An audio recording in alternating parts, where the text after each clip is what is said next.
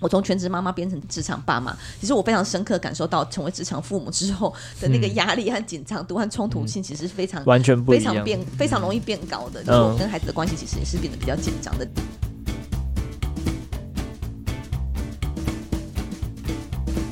Hello，大家好，欢迎再次收听《实话实说》。今天又要到了跟大家聊聊时事的时候了。我们一起邀请助理品成来跟大家讨论。今天比较多软性的话题。嗯嗯，首先是呃，现在在网络上有非常多热烈讨论的，就是理科太太的智商笔记。缘起是大概在十二月初的时候，理科太太在呃募资平台上推出了预售的课程《理科太太的智商笔记本》。那表示说，她过去一百多个小时的智商的经验，也希望能够来跟大家分享。同时还有一些呃结合了经验啊、案例啊、理论啊、工具啊等等，并且提供实作的练习选书，然后希望有意愿者可以来做预购。那但是这件事情其实引起了很多不同的角度的讨论。那首先我自己觉得哈，就是呃很多时候会觉得说，哎，他这到底有没有违反到这个智商的专业，是其中一个面向。那我们知道是以现在目前的智商相关的法规里面有提到心理司法的第二十七条。非心理治疗所或心理智商所是不得为心理治疗或心理咨商做广告。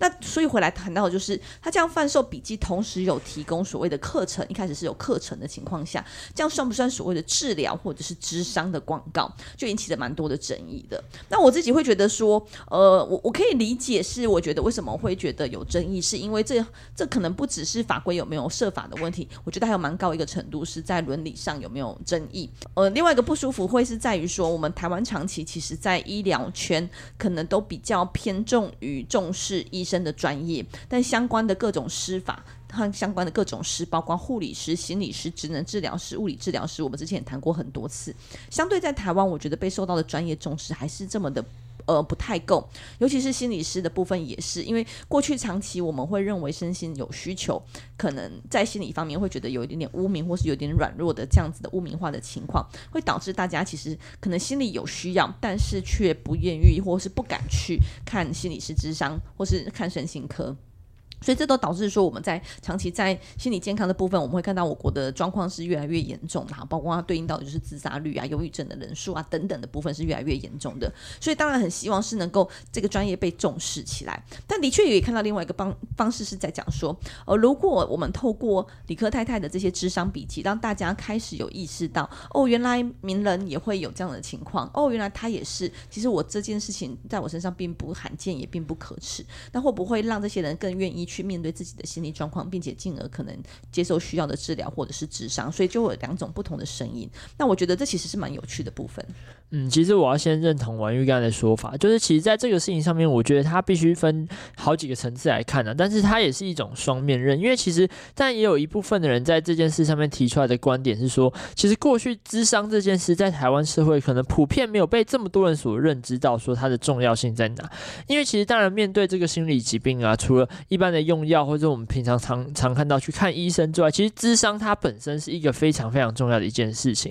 因为通过咨商呢，你才能跟这这个具有专业者去实际的沟通对话，了解自己在这个可能过程中遇到什么样的问题，或是可能需要协助是什么。因为其实智商这件事不一定说你要有用药你才能去这个进行，因为有一些可能，例如说忧郁症是很常见的，那忧郁症可能有分这个轻度忧郁症或是重度忧郁症的，就是不同类型的忧郁症都有，但是透过智商的方式。可能，呃，你也可以从这个沟通对话过程当中就理解到说，哎，自己面对的这个问题是什么，或者要怎么样让帮助自己走出这个可能在心理疾病上面遇到的这个困难。那这件事情其实过去我觉得台湾社会可能不了解，也没有那么重视，那甚至可能会常跟所谓什么灵性啊、宗教、神秘学这个界限模糊不清，就大家会觉得说，哎，智商的这个专业，他们不认为这是一个实际上的专业，哎，就是说有些人会说，哎，去智商不就是聊聊天吗？那你找朋友聊就好啦，或者说你随便找一个人聊，有些人很会聊天，那是不是他也能够做智商？那其实这都忽略这个智商专业的重要性。所以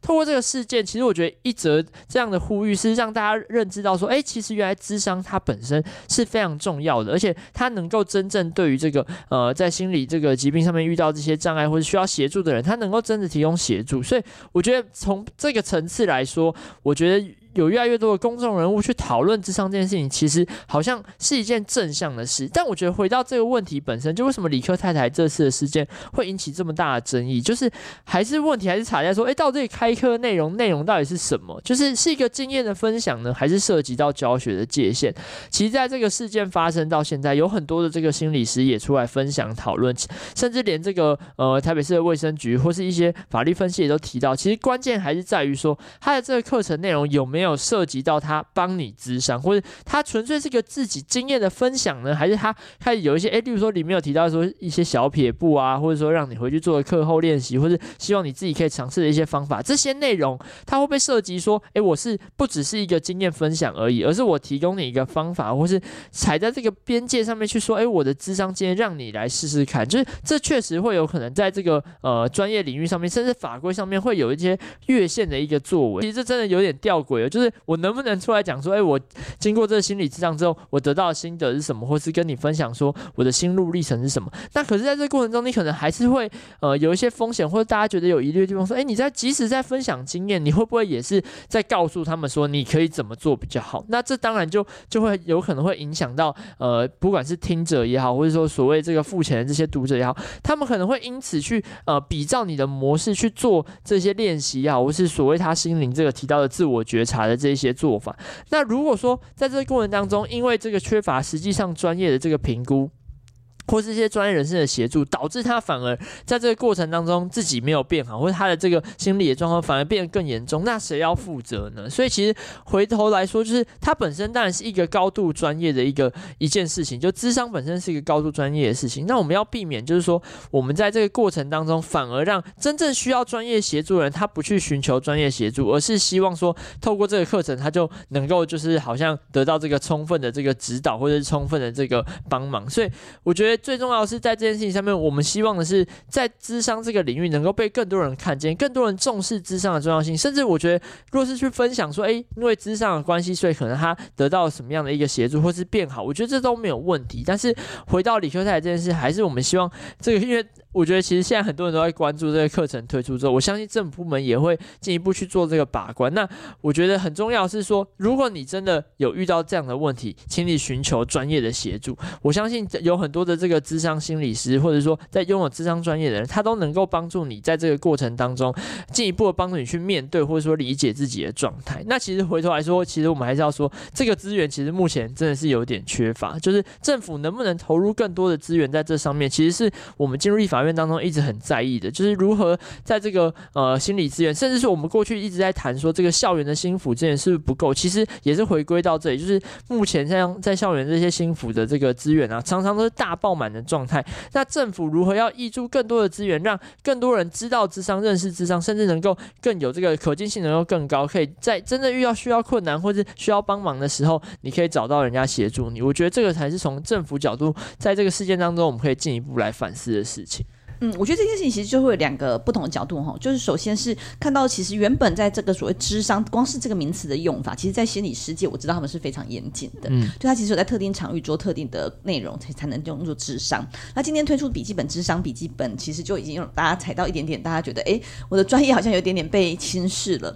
那同时我们觉得会有两个部分，一个虽然说李克太太的本意是说他希望鼓励大家有需要的时候能够来跟心理师和。寻求这样的协助，但的确也有另外一个可能性，就是在于说，哦，感觉好像这个心理师的工作，又或者智商的工作，有可能都可以透过课程就可以学会了，嗯、反而会减低了就是就诊的可能性。所以这其实是两极的不同的意见，但我觉得也要看实际上的状况如何反应。那第二个部分是在于说，呃，其实当初其实有蛮多的心理专业。的呃相关职职业人员有提出一些意见，觉得这并不是一个妥适，不论是违法又或者是违反了伦理的状态。那当时理科太太的反应，就我知道啦，是比较把这些人当做酸民，然后给予甚至不是很批评这样子回应这样子。对，所以我觉得这某种程度其实也再次伤害了这些人的专业性。那另外我自己在看到的是，呃，我觉得在这个业在这个现代化的时候。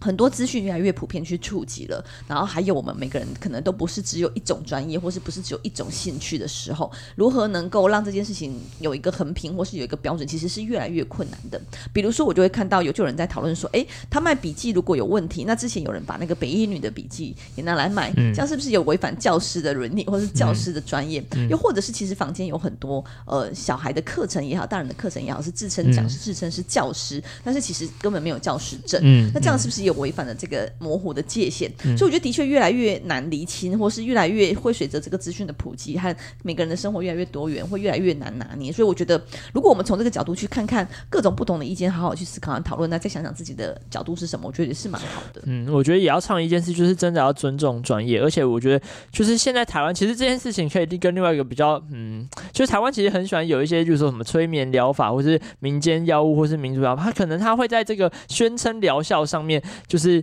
就是有一点类似的这个比对效果，就有点像现在这样，就是他可能是说，哎，我这个可以帮助你，或是协助到你，可是他不一定真正利有呃具有什么样专业的证照，或是通过什么样专业的一个审查。那可能很多人会觉得说，哎，我可以去尝试看看，或者去买买看，很无伤大雅。可是其实很多人在这个过程当中，可能就因此错失了这个寻求专业协助的这个黄金时期。所以我觉得回到理科太太这件事也是一样，就是说我们当然希望说智商这件事情能够被更多人认识。可是很多人如果在这个过程中，他反而觉得说，哎，我是不是看了这个笔记，或是透过别人的经验学习，我自己就可以呃走过这个过程，或者自己就不需要寻求更专业的协助。我觉得这有可能会导致这样的一个状况，那反而会让真正需要协助的人，可能在这个过程中呃被遗漏，或者说他就没有办法寻求这个专业的这个目前现有体系当中的这个协助。所以我觉得回过头来，还是希望要呼吁大家是，如果说你真的遇到需要协助的时候，请不吝啬向专业寻求协助。我觉得这是一个很重要的、很重要要跟大家做的一个提醒。嗯，就是心里有需求，其实是很正常的，然后有需求就应该去寻找相对应的资源，我觉得是很好的。因为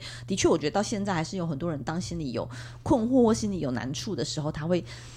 很犹豫的要不要去寻求相对应的专业资源，嗯、那我觉得这也是整体台湾文化的这个主流价值，嗯、就避免污名化心理健康、心理不健康是需要持续大家一起来努力。那第二个要跟大家分享的议题会是呃另外一个也是同时大家接近的时期的另外一位网红洛梨寿司的管教作为。那他表示他的孩子因为呃种种的呃让他觉得很抓狂的行为，而导致他可能打了他的大腿，还是你也我有点忘记了。那但结果却被学校通报。社会局，那其实也有非常多的讨论。一个讨论就是说，哎，学校会不会太小题大做，通报了社会局？有人说，哎，其实。学校本来就应该要理理应通报，让社会局能够了解。我自己在这方面的态度，我是觉得，如果学校有发现这样的状况，其实都应该要积极来做处理。所以我并不反对，或是我也支持学校是用这种方式去进行的。那当然，如果事先可以再增加跟家长的沟通等等，我觉得也是更为完善的。因为呃，在酪梨寿司的案的个案上，他比较是通报之后，老师赶快，老师还是学校主任赶快跟跟洛里寿司来做沟通。嗯、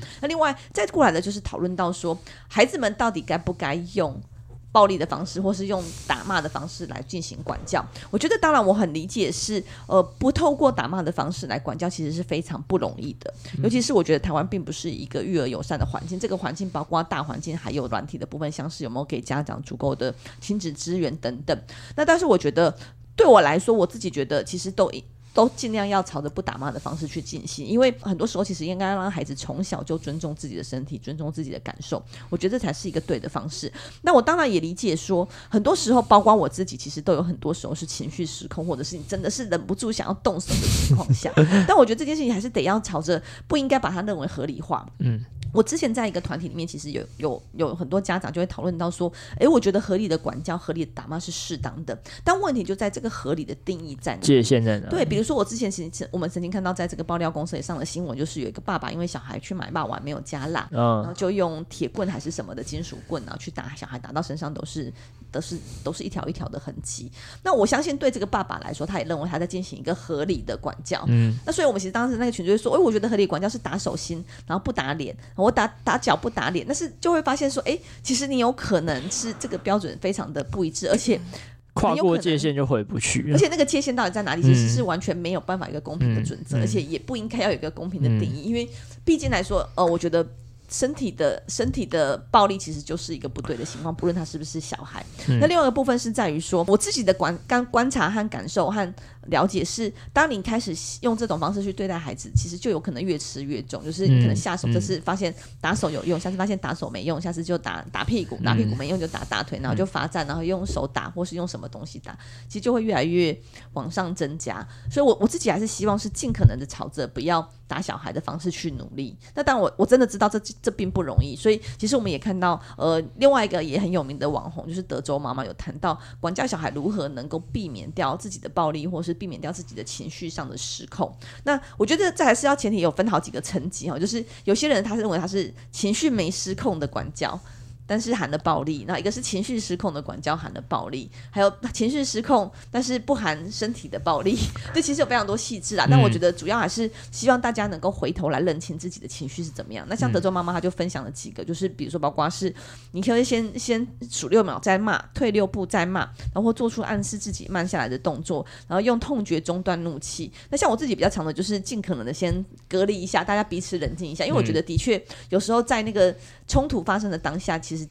彼此一直互相往来，只会把那个彼此的气焰和彼此的情绪越拉越高。嗯、对，那不如就是放下来一下下，大家先分开冷静一下下。我觉得好像就可以回到事情的本身，是我们到底为什么来做坚持，还或争执？我觉得蛮重要的。嗯，我觉得其实还是回头来说是，毕竟大人他能够控制自己的情绪，但是小孩可能不见得可以。那在那个冲突的当下，如果你没有办法先冷静下来的话，我觉得那个冲突就会越演越烈。那可能你情绪上来，就是会导致进一步，不管是这个呃动手。脚啊，或者是说这个可能出现暴力的状况，所以我觉得先冷静一下，我觉得真的是蛮重要的事情。那我觉得另外的是，其实那个在那个回到那个洛丽受刺的案件当中，有另外一个有提到的是说，他可能觉得他自己只是轻拍，我记得他文章有提到他可能是轻拍，或者说呃就是有出手，但是没有很用力。但是后来在通报的情形，确实可能是因为有看到身体有些红肿，或者说就是肉眼可见的伤痕或者淤青。对，那其实就显示一件事，就是说其实大人可能不知道自己下手有多重，就是可能。你打下去，你觉得只是轻拍而已，或者是可能小小打一下。可是毕竟小朋友的身体跟你是不同的，那你可能打下去，其实对他是造成身体很大的伤害，但你却觉得那是没什么。所以这就呼应刚婉玉说，就是那个界限在哪？如果你还要去想说设什么样的界限，可能那是界限，可能是你的，可能不一定对小朋友是这样。所以我觉得最好的方式就是不要用这样的管教方式来对对待孩子，就是你不要用动手动脚方式来认为说这是一个合理的管教方式。那这样子也不会有说你，例如说你轻轻打一下，然后去。其实是最造成他很大伤害这样的一个可能性。那其实我觉得目前我们一直在呼吁是说，其实这样的通报，其实我觉得是很正常的啦。因为我也有看那个文章，社会局他其实也是去找他聊一聊，就是了解说家庭状况是什么。我觉得其实这样的关怀是必要的，因为我们其实过去看到很多儿虐的案件是可能因为身上的小伤痕，对对，然后可能就觉得说，哎，没关系，就是小事情。然后学校即使看到了也没有做通报，然后久了它变成一个惯性，甚至演变到一个更严重的一个伤害的时候，就就往往就已已经。来不及了，所以其实我觉得目前至少我们从这件事情看到是，我觉得这个体制是有运作的。我觉得也是我们会期待的一个方向。是我觉得政府跟这个学校或者是家长，他应该要有这样的一个连接关系，并且他是要一个互信的，就是他能够去沟通了解说，诶，实际上在家庭当中发生的状况是什么，那我们也才能排除掉一些极端案例当中可能真的会出现很严重的儿虐事件这样的一个可能性。对，那我觉得回过头来说，其实我也我也蛮好奇说，因为王玉刚有提到说。例如说，先冷静嘛。那假设真的，呃，假设真的发生像是呃这样的状况，那你有没有觉得说后续要怎么跟孩子再沟通？因为大家都会觉得说，如果打没有办法的话，那可能要用对话。那对话上面有没有什么应该要注意的技巧，或者你自己会觉得比较重要的事情？哦，我觉得像我的朋友里面啊，有几位他们是会睡前聊天。我自己以前会用这个方式，我觉得蛮好的陪伴。但是因为最近有时候回到家的时候，孩子已经太累了，这样没有。那我自己改变的做法就是，我有时候会写小纸条或小卡片跟他说。我的期待，或是我我为什么这样子觉得？那我自己觉得，呃，另外一个也提供一个我在网络上看到说，大家其实还可以好好去思考的方式，就是说，假设呢，我们的呃忍忍受度是一百 percent，我们的压力值是一百分好了，但我们有可能是在工作上遇到种种诸事不顺的各种鸟事，老板很糟糕啊，同事很不长眼呐、啊，然后等等，说你的情绪就已经大概有到五十分五十分的不爽，那可能在路上又遇到塞车，又下雨又打滑，觉得整个环境不舒服，可能又增加了二十 percent，然后又到到到了什么地方去又。增加了什么，但是最后回到家之后，孩子吃饭吃的拖拖拉拉又增加了十之后，就已经累积到了八十。然后呢，后来孩子又不小心打翻了饮料，这时候你就爆炸了。嗯，那但是你真正气的是因为这个打翻前面累积下来的，有可能是因为前面这些东西已经让你觉得你今天已经够惨了，但是你自己并没有知道，只是觉得小孩又打翻饮料，为什么他不好好端，开始噼里啪啦就出来了？嗯、我觉得这的确是呃很，我自己我觉得这个分析的确是蛮有合蛮合理的，因为。我从全职妈妈变成职场职场爸妈，其实我非常深刻感受到成为职场父母之后的那个压力和紧张度和冲突性，其实是非常完全不，非常变非常容易变高的。就是我跟孩子的关系其实也是变得比较紧张的，但是至少就是有意识了，然后努力去改变这样子。那我觉得呃，另外也想要比较呃幽默一些些的告诉大家说，我觉得一一三的这个呃这个。家访家暴专线其实推广的不错。当我有时候很生气，说你再这样，我就很想揍你的时候，小孩跟我说：“那我打一一三。”就、欸、瞬间冷静下来。哎，儿少表意权这很重要。其实蛮好，我是觉得蛮好。他知道他的申诉管道是什么。对，然后你知道，像我们这种立法委员，如果真的被小孩他哪一天去打一一三，哇，那个效应有点大。我觉得那个他这样提出来的时候，我觉得的确有让我降温、欸，对，这样消失消消火气，谢谢。所以我们要让孩子知道他的申诉机制是什么，这样子爸爸妈才会觉得哦，他不能乱来这样子。我觉得这其实很。重要，蛮正面了，我自己蛮正面看待这件事啦。其实我觉得另外一部分也要提醒的事情说，其实我觉得这也回到说，我们能不能给这个父母足够的支持？就其实我们之前一直在讲家庭喘息，对对对对，就是包含说之前，例如说有共同的支持团体，如果说能够互相，例如说在这个时候，其实之前婉諭有提到一件事，我觉得蛮有，我听了之后觉得蛮有趣，就是因为你们可能有一些共同的育儿支持团体，那可能他可能就是说他对呃爸爸妈妈可能不开心，或者说他可能在这个过程当中可能帮跟爸爸妈妈起一些冲突，其实他可以跟其他的这个家长们讲，其实我觉得这蛮酷的，就是说你可能会觉得说我没有办法跟自己爸妈说的话，那如果透过这个方法，那他跟其他的家长讲，那家长也会跟诶、提醒你说，诶、是不是有发生这样的状况，然后互相支持鼓励。我觉得这个其实很重要，因为其实如果说长期都跟这个小朋友待在家里面的话，其实那个冲突会越来越越来越激烈，而且你可能没有这个缓冲的这个机会。那如果说透过这种共同支持的团体，或是这个喘息的这个协助，甚至是政府也可以做到的事情，我觉得未来会让这个差或是冲突慢慢减低，我觉得这可能是能够解决这种。就是情绪上来的时候的其中一个方法。嗯，我觉得不宜一直去苛责家长不应呃打骂的行为，而是应该告诉他们如何能够用不打骂的行为，而且让他们能够朝向这个目标。嗯、我觉得是政府责无旁贷的的的的，的应该要进行的部分。但很可惜，就是政府部门，我觉得在亲子支持上，甚至是整个育儿环境上，非常少。嗯，对。那接下来来跟大家聊一个比较轻松的，就是 Google 年度统计的搜寻的状况，快速窜升的关键字有几个，像是一九二二。然后乌克兰地震、疫情等，还有一个是世足赛。相信世足赛是大家非常有感，但是就接近季冠军的两场最后的决赛的情况下，其实应该会非常引起热烈的讨论。那一九二二其实有点回应到我们前面提到的，这个是寻求支寻求协助的专线。嗯、我觉得的确有在这个疫疫情的影响下，大家越来越多有需要去打这样子咨咨询的专线，或是打这样子的呃的的政府的专线。但我觉得这的确也是，不论刚刚提到的一一三，或是这个一九二二，我觉得的确有把这个。资讯传递到民众是这几年我觉得很大的进步。嗯，以前其实我们小时候也有一些专线，但我们大家就只知道一一九和一一零，其他大家都不太知道，也不会记得下来。嗯、所以我觉得透过这样的这种公开资讯的推动，其实是蛮好的。那平常有没有哪个部分比较好奇呢？有，我看到地震，我觉得地震这个很有感，因为我其实刚好昨天有看到一个新闻，是今年是九二一那一年之后。就是规模六以上最多的一年。嗯，其实今年地震真的蛮多的，但其实我也觉得这几年其实从九二一之后，台湾的这个整个建筑的这个法规啊，跟一些工法的改善之后，其实这几年我觉得面对地震，第一个是大家比较冷静，然后再来是我觉得建筑好像也比较安全，也给人一种比较安心的感觉，然后再来是我觉得那个。地震那个警讯，其实我觉得也有影响，就是大家比较有一个，虽然不是每次都收到，就有些有时候会变成国家级边缘人，但其实我觉得这个东西，如果说它未来这个准确率越来越高，然后或者是使用频率越来越高，我觉得真的能够提醒大家在这个安全上面的一些疑虑。就我觉得地震这件事今年真的好多，而且我觉得好可怕。对，这件事我觉得蛮有感的。那我觉得其实乌克兰跟疫情都是延续今年一直以来的话题啊，就是但是疫情不知道明年会不会就。慢慢这个关键字就会消失呢？这个我觉得，因为它至少已经维持了这三年内都是以疫情为主的新闻。我们是期待明年终于可以走出疫情，那在后疫情时代能够有一些新的消息，这样子。嗯，不过既然品成提到地震哦，就是身为地质专业没有专业，就是地质系的背景，欸、对好像应该多说一点什么。就的确，我觉得台湾现在有，包括我上次有去参访的国家地震中心研究中心，我觉得的确在我们地震的防灾或者是地震的预防，呃，预防灾难的部分，其实都有足足度越来越多的进步。但我觉得，呃，我还是分享一下，就是我个人在国外工作的经验。其实我在 LA 毕业之后，我是有短暂就业的，就是呃约聘制的新状况是在一个地质工程顾问公司在工作。那我就会非常非常的惊讶，说哦，为什么国外面对地震的时候可以？呃，慢慢的，应该说很快的去做一些调试，然后并且希望避免大量的房屋的倒塌等等的问题的发生。因为台湾即便是九二一之后，地质的专业或者是对房屋的要求仍然是不够严谨，虽然有在进步，但仍然不够严谨。举个例子来说，我相信住在台湾非都会区的人应该很有感，就是如果要挖一个水池盖一个围墙，我大概就是找水泥工啊，找师傅啊来盖一盖、挖一挖就好了。嗯、但不是我们，我在 LA，因为 LA 也是一个地震非常丰富的、非常多的、嗯、呃。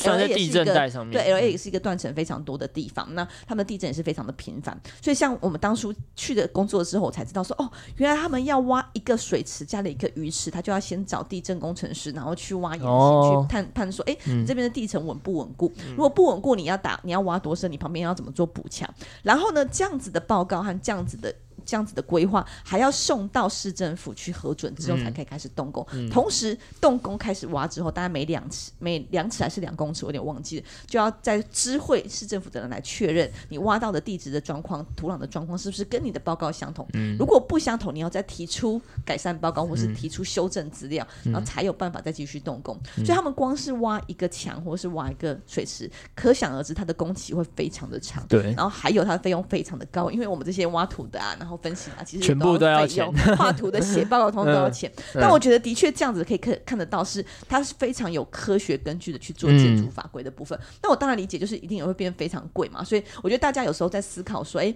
当这个造价或是很多时候变贵，到底是不是一件好事？是不是我们要全然的反对或全然的反抗？因为的确，我觉得要求越多、限制越多的时候，会让很多成本会变高。嗯、但是长远来看，或许这是对台湾或是对台湾的进步，又或是对人个人安全，可能是一个好事。就有点像是你买保险。最好是不要用到了，但是你万一发生事情的时候，至少你是一个比较安全的状态。我觉得这也是一回到尊重专业这一环，就是台台湾可能会觉得说，我自己弄一弄就好了，或者是盖一盖就好，为什么要去管那个？可是真的按这个重大的这个地震来临啊，或者一些天然灾害来的时候，你就会发现它非常非常非常的重要。像其实我觉得台湾这就是建筑法规的一个执行层次的问题，因为其实像其实还是有很多违建，那其实这些违建坦白说，在地震来说都很危险，因为违建一定是没有经过这些安全的检查或者是考核，或者说它可能会完全忽略这些安全安全的这些元素，是可能会影响到这个地震安全的一些因素。所以我觉得这是台湾社会其实还要大大的进步的地方。因为其实我前几天也看到这个有点算题外话，但是我看到国外有一些其实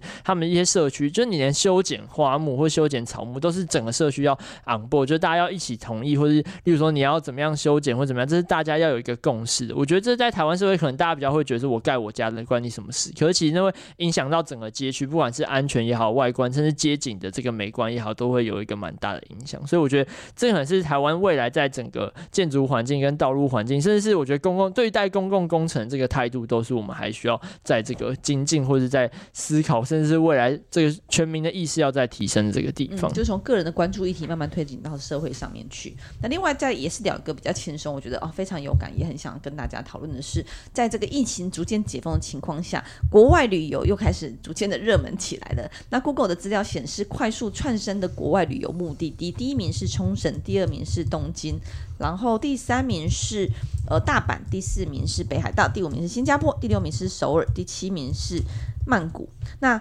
呃，这几个地方呢，其实我觉得，尤其是看得出来，就是呃，还蛮是偏向亚洲区域，大家其实因为比较近，价格也比较便宜一些些，所以很愿意去旅游。但我自己也觉得非常的心痒啊，就是说，哦，已经两年多没有出国了。哦，我其实想出国，因为我出差了，但是真没有家庭旅游，我都没有。对，所以其实就非常想要能够出国，所以发现哇，这真的是，我觉得这真的是有一个报报复性的旅行是有的。嗯，我觉得这个看那个机票的价钱就看得出来，真的是一路窜升。我觉得真的是国门开放之后。有差，因为我记得录 podcast 以来，录这么多集，好像我已经讲过好几次，这个明年的希望是可以出国，终于这个终于可以走到这一天。那我觉得其实从目的地来看，其实跟我觉得跟疫情前好像差距不大，就是台湾人真的很喜欢去日本，非常非常非常喜欢去日本，然后再来就是韩国跟东南亚，我觉得这个大概维持疫情之后也是同样的这个状况。那有没有婉諭？你们自己想要比较想要去哪里？我们大概有计划要去韩国啦，嗯，因为一直没有去过韩，呃，我有出差过，但是出差其实去韩国出差其实非常痛苦的，因为韩国人很霸道，跟旅游是完全不相同的。那也想说就近，因为我们带孩子去过日本，其实还蛮多次的。嗯，那我们是希望这次可以试试看去韩国，而且我觉得这次的旅游旅游的串神吼非常有趣，是因为以前呢、啊、都是到像我的板上，大概就是寒暑假的时候才会被洗版，现在发现没有哎、欸，就是那个月考完后那样请个三天两天，对啊，赶快去这样。现在大家根本就是国门开放，完全不管，而且可能大家累积了两年很多假没有放，就全部都冲出去，而且